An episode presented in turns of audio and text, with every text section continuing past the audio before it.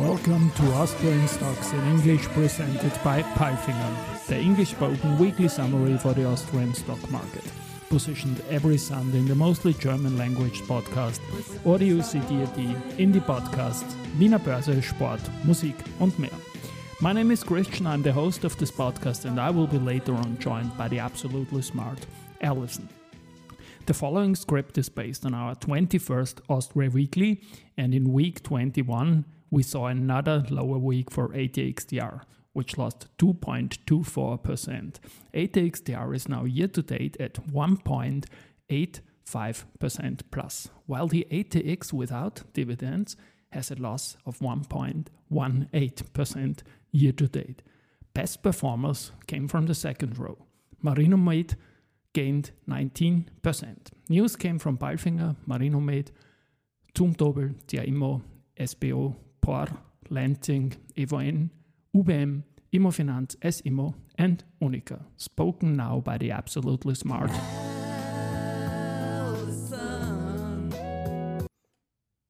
Thank you, Christian, for calling me absolutely smart. And these were the news of week 21. Monday, Palfinger. As part of its growth strategy, Palfinger is expanding its European production network. That is why the world's leading provider of innovative crane and lifting solutions is investing 35 euros and 50 cents million, more than 4 billion dinars, in a new component plant in Niš. The ultra-modern plant perfectly fits into the company's value chain of more than 30 sites worldwide. Production in Niš will start in 2024. By the time the plant reaches completion in 2027, around 375 new jobs will have been created in the region. Palfinger, weekly performance, minus 4.98%. Tuesday Marinomed. Marinomed Biotech AG reported new record revenues in the first quarter of 2023, plus 38% to 3.3 million euros after 2.4 million euros Q1 2022, and thus the strongest first quarter in the company's history. This dynamic development was driven especially by the successful establishment of Carragelose as a broadly effective virus blocker in a particularly strong flu and cold season. Because of higher R&D expenses, the operating result remained at a similar level of euros minus 1.4 million compared to the same period last year, Q1 2022 euros, minus 1.2 million. The cash position as of March 31, 2023 remains solid at 7.0 million euros. Andreas Grassauer, CEO of Marinomed, says, in the first quarter of 2023, we were able to demonstrate that Carragelose is a sustainably growing business in the post-pandemic environment. With new clinical data published in the first quarter on the efficacy of Carragelose against hay fever, we were also able to create the basis for a future all-season product portfolio. Accordingly, we are currently preparing the marketing of Carragelose for the next allergy season. Preparations for our market entry in the USA together with Procter & Gamble are also in full swing, as well as the partnering processes for our most valuable product candidates Tacrosolv and Budesolv.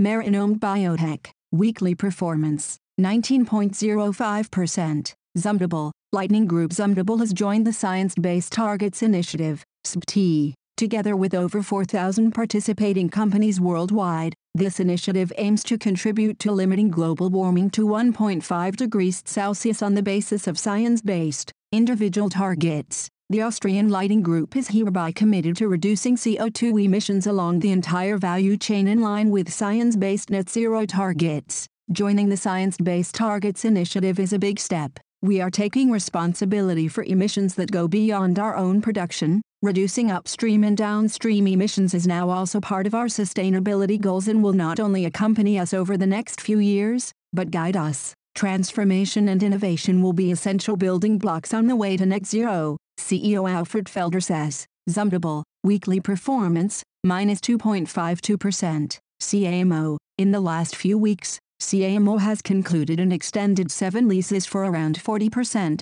approximately 1,900 meters to the power of 2, of the space in the Nymphenburg Medical Center in the Ambigon building in Munich. All rental agreements were concluded on a long-term basis with a term of 10 years. With the conclusion of the contracts, the mixed-use, office, medical center, retail, Ambigon is fully let with a total lettable area of around 15,400 meters to the power of 2. CA Immo, weekly performance, 1.83%. Wednesday Porr. Construction Group Porr achieved a significant increase in output in the first three months of 2023 along with a new record in the order backlog. Numerous new projects, including in industrial construction as well as the permanent business, ensure a well-filled pipeline. The year 2023 promises to be a successful one, says Karl-Heinz Strauss, CEO of Porr. The company increased its production output to 1.3 billion euros in the first three months of the year. This growth is due on the one hand to the expansion of output in Polish building construction,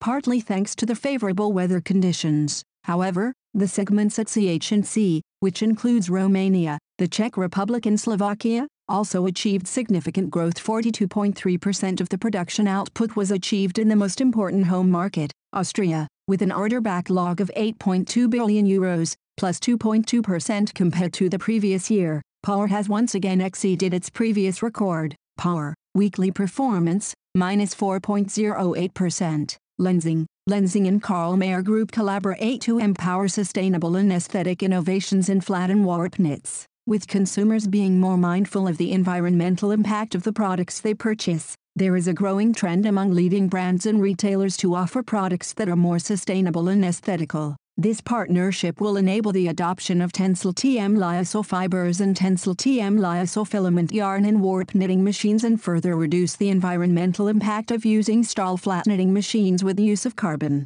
Zero Tencel TM fibers in its fully fashioned flat knitting process as a strategic collaboration between Lenzing and Karl Mayer Group. The partnership represents an important step by the two companies in guiding the industry towards a more sustainable future and underscores their commitment to empowering partners in the textile chain with value, added solutions and innovation in reducing the carbon footprint of their supply chains. Lenzing, weekly performance, minus 1.07%. SBO, Schoeller Bleckmann Oilfield Equipment AG, SBO, started 2023 with tailwinds, which was reflected in the high demand for SBO's products and services. The first quarter of 2023 saw a rise in bookings of around 22% to mer 157.6, thus exceeding sales again, which grew by 47% to mer 147.3. EBIT increased to mer 26.7, up by 72%. Profit after tax almost doubled to mer 21.3.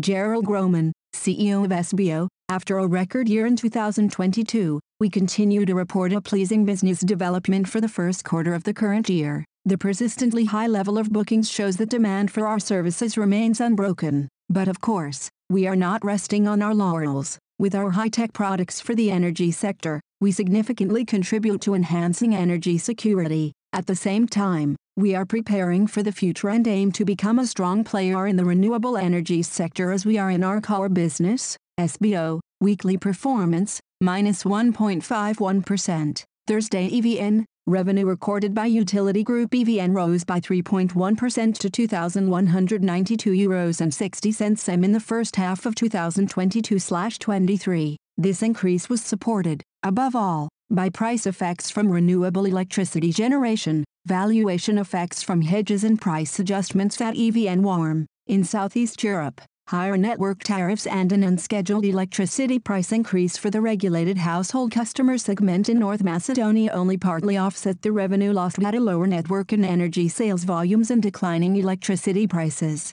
Growth was also recorded in the international project business through progress on the major project in Kuwait. Group net result for the period equal to 117.4 million euros. That represents a year-on-year increase of 70.6%. EVN, weekly performance, minus 5.83%. CA Immo, real estate company CA Immo has started into 2023 with solid operating figures. The results for the first quarter show an increase in rental income, plus 16%, good income from the sale of non-strategic properties, Sales result 22 euros and 20 cents meters, FFO2 plus 69%, and an unbroken strong balance sheet with high liquidity, cash and cash equivalents including cash deposits, 782 euros and 80 cents meters. At the same time, the global trend of falling property values as a result of rising interest rates has left its mark in the form of a slightly negative valuation result. euros 2.4 meters as of March 31,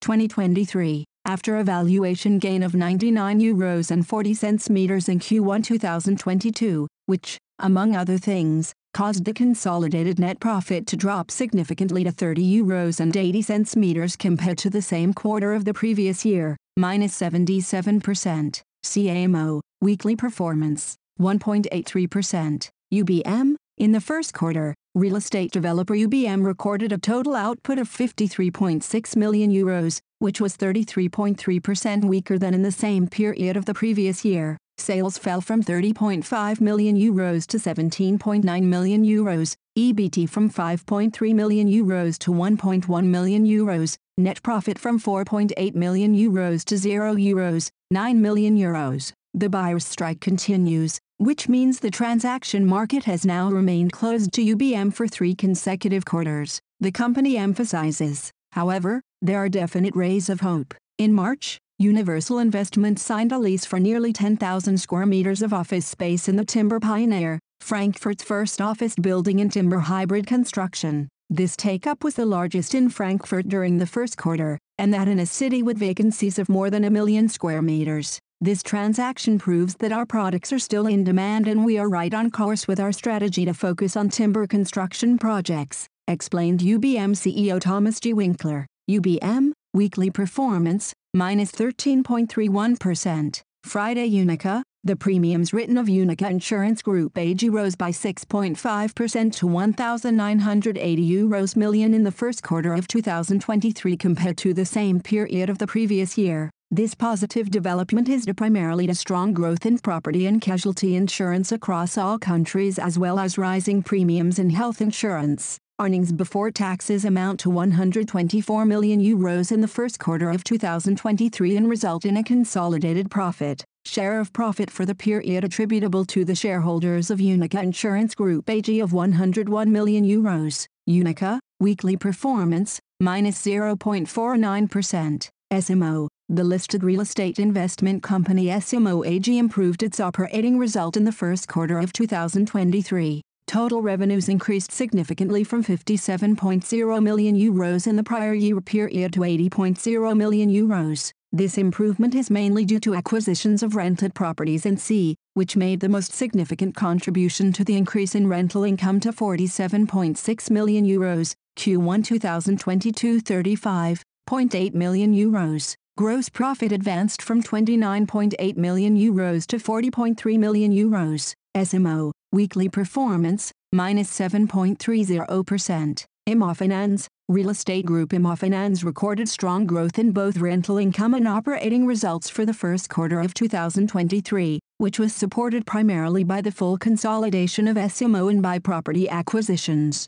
Rental income rose by roughly 83% to 128.4 million euros. The results of operations and sustainable FFO1 from the standing investment business more than doubled to 82.5 million euros and 72.5 million euros, respectively. Immofinanz, weekly performance, minus 0.52%. And now bye bye from Alison. And Christian, we wish you a great week. Hear you next Sunday.